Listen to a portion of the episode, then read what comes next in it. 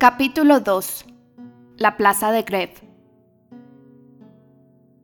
Solo queda hoy un muy imperceptible vestigio de la Plaza de Greve tal como existía entonces. La encantadora torrecilla que ocupa el ángulo norte de la plaza y que oculta ya, bajo el vulgar enlucido que borra las vivas aristas de sus esculturas, quizá muy pronto haya desaparecido, invadida por ese aumento de casas nuevas que devora con tanta rapidez todas las viejas fachadas de París. Las personas que, como nosotros, no pasan nunca por la plaza de Greb sin dirigir una mirada de compasión y simpatía a esa pobre torrecilla, asfixiada entre dos caserones de tiempos de Luis XV, pueden reconstruir fácilmente en su pensamiento el conjunto de edificios al que pertenecía y hallar completa ahí la antigua plaza gótica del siglo XV.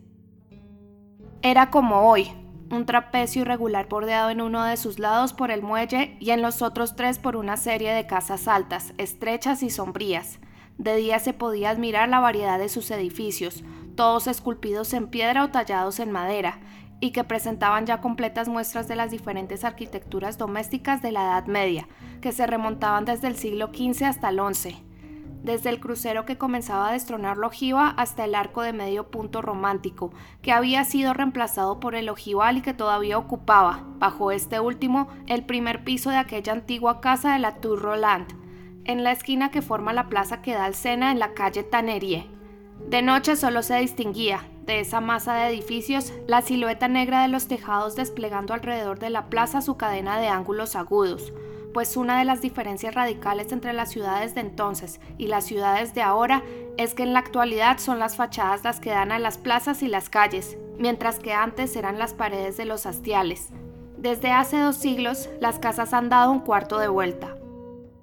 En el centro del lado oriental de la plaza se alzaban una construcción maciza e híbrida, formada por tres viviendas yuxtapuestas. La llamaban con los tres nombres que explican su historia, su destino y su arquitectura. La Casa del Delfín, porque Carlos V, siendo delfín, la había habitado. La Mercadería, porque se utilizaba como ayuntamiento. Y la Casa de los Pilares, Domus ad Piloria, por una serie de gruesos pilares que sostenían sus tres plantas. La ciudad encontraba en ella todo lo que una buena ciudad como París necesita, una capilla para rezar a Dios, una sala para celebrar audiencia y amonestar en caso necesario a los agentes del rey, y en la buhardilla un arsenal lleno de artillería, porque los burgueses de París saben que no en toda circunstancia es suficiente rezar y litigar por las franquicias de la Cité, y siempre tienen en reserva, en un desván del ayuntamiento, algún buen arcaúz herrumbroso. La Greve tenía ya entonces ese aspecto siniestro que la idea execrable que suscita y el sombrío ayuntamiento de Dominique Bocador, que ha sustituido a la Casa de los Pilares, hacen que todavía hoy conserve. Preciso es decir que un patíbulo y una picota permanentes, una justicia y una escala, como decían entonces, contribuían no poco a hacer apartar los ojos de ese lugar fatal donde tantos seres rebosantes de salud y de vida han agonizado, donde 50 años más tarde nacería la fiebre de San Valier esa enfermedad consistente en el terror del caldazo, la más monstruosa de todas las enfermedades, porque no viene de Dios sino de los hombres.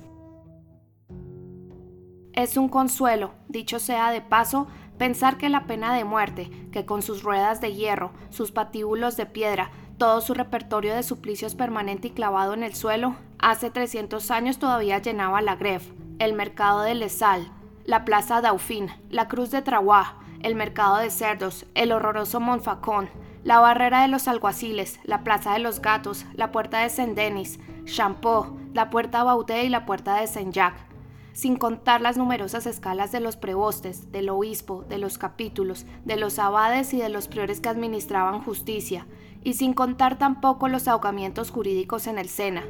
es un consuelo, lo repetimos, que hoy, tras haber perdido sucesivamente todas las piezas de su armadura, su lujo de suplicios, sus castigos imaginativos, su tortura, para la que cada cinco años añadía un potro de cuero nuevo en el Gran Châtelet, esa antigua soberana de la sociedad feudal, prácticamente suprimida de nuestras leyes y de nuestras ciudades, perseguida de código en código, expulsada de plaza en plaza, solo cuente ya nuestro inmenso París con un rincón deshonroso de la Greve, solo con una miserable guillotina, furtiva, inquieta, vergonzosa, que siempre, a juzgar por la rapidez con que desaparece después de haber asestado su golpe, parece temer ser pillada en flagrante delito.